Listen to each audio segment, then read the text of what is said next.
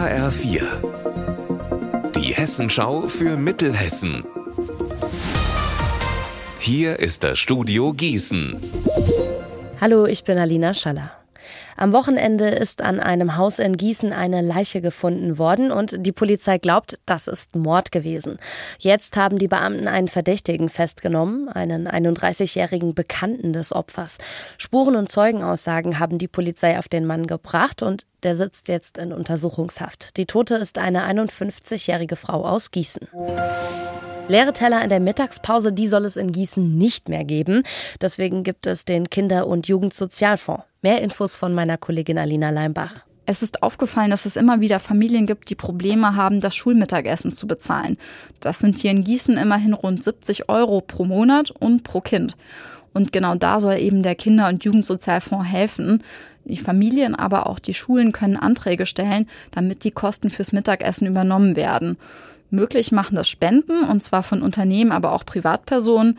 Und organisiert wird das Ganze von einer gemeinnützigen Tochterfirma der Stadt Gießen, der Gießen at School G GmbH. Die sind auch für die Schulsozialarbeit hier in der Stadt verantwortlich. Das Kinder- und Jugendfilmfestival Final Cut hat in Marburg Tradition, neu in diesem Jahr. Es findet schon vor den Sommerferien statt, startet also heute. Infos gibt es von meiner Kollegin Anna Spieß.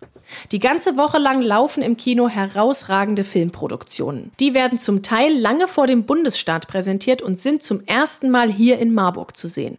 Fünf Kinder- und fünf Jugendfilme treten jeweils gegeneinander an und werden von einer Kinder- bzw. Jugendjury bewertet. Darunter zum Beispiel Mafka, Hüterin des Waldes, Wo ist Anne Frank oder Girls, Girls, Girls.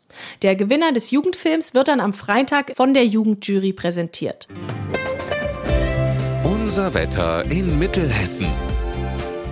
Heute da wechseln sich Sonne und Wolken ab bei uns in Mittelhessen und es wird nicht mehr so brütend warm wie in den letzten Tagen. Dazu haben wir in Limburg 24 Grad und auch in Rockenberg sind es um die 24 Grad. Am Abend und in der Nacht bleibt der Himmel dann erst leicht bewölkt und später dann wird der Himmel klar. Also eine ganz tolle Gelegenheit, um mal einen Blick auf die Sterne zu werfen.